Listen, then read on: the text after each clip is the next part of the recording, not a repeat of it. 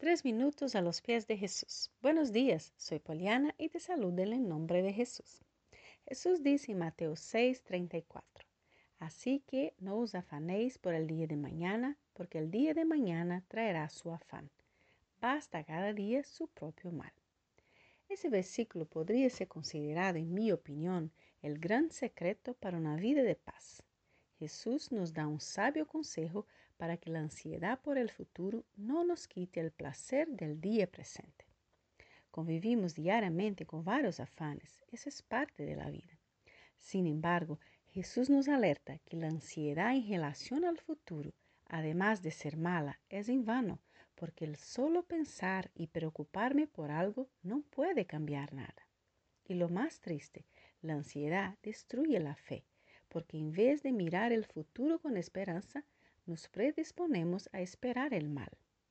Les cuento algo que viví, un ejemplo muy sencillo, pero que me ha hecho reflexionar sobre eso. En el jardín de infantes de los niños una vez pusieron un aviso alertando sobre casos de piojos.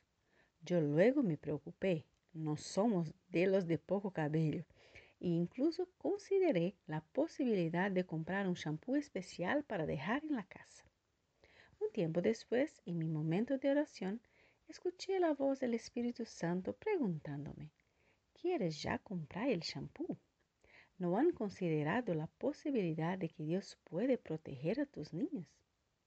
De verdad me quedé bien compungida por darme cuenta de mi incredulidad, pero a la vez muy agradecida por la preciosa lección.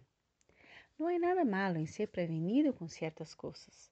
Aún así, en ese caso, mi temor me había llevado a imaginar un futuro muy negativo. Yo ya estaba anticipando un sufrimiento que quizás no nos tocaría. Y vean, hasta hoy mis niños no tuvieron siquiera un pequeñito piojo. Quizá el ejemplo que usé puede sonarles sonso, pero nos sirve para cualquier otra situación.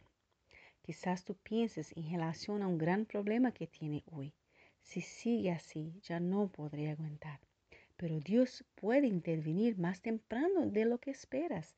La intensidad del dolor no será siempre así. Dios te puede sanar.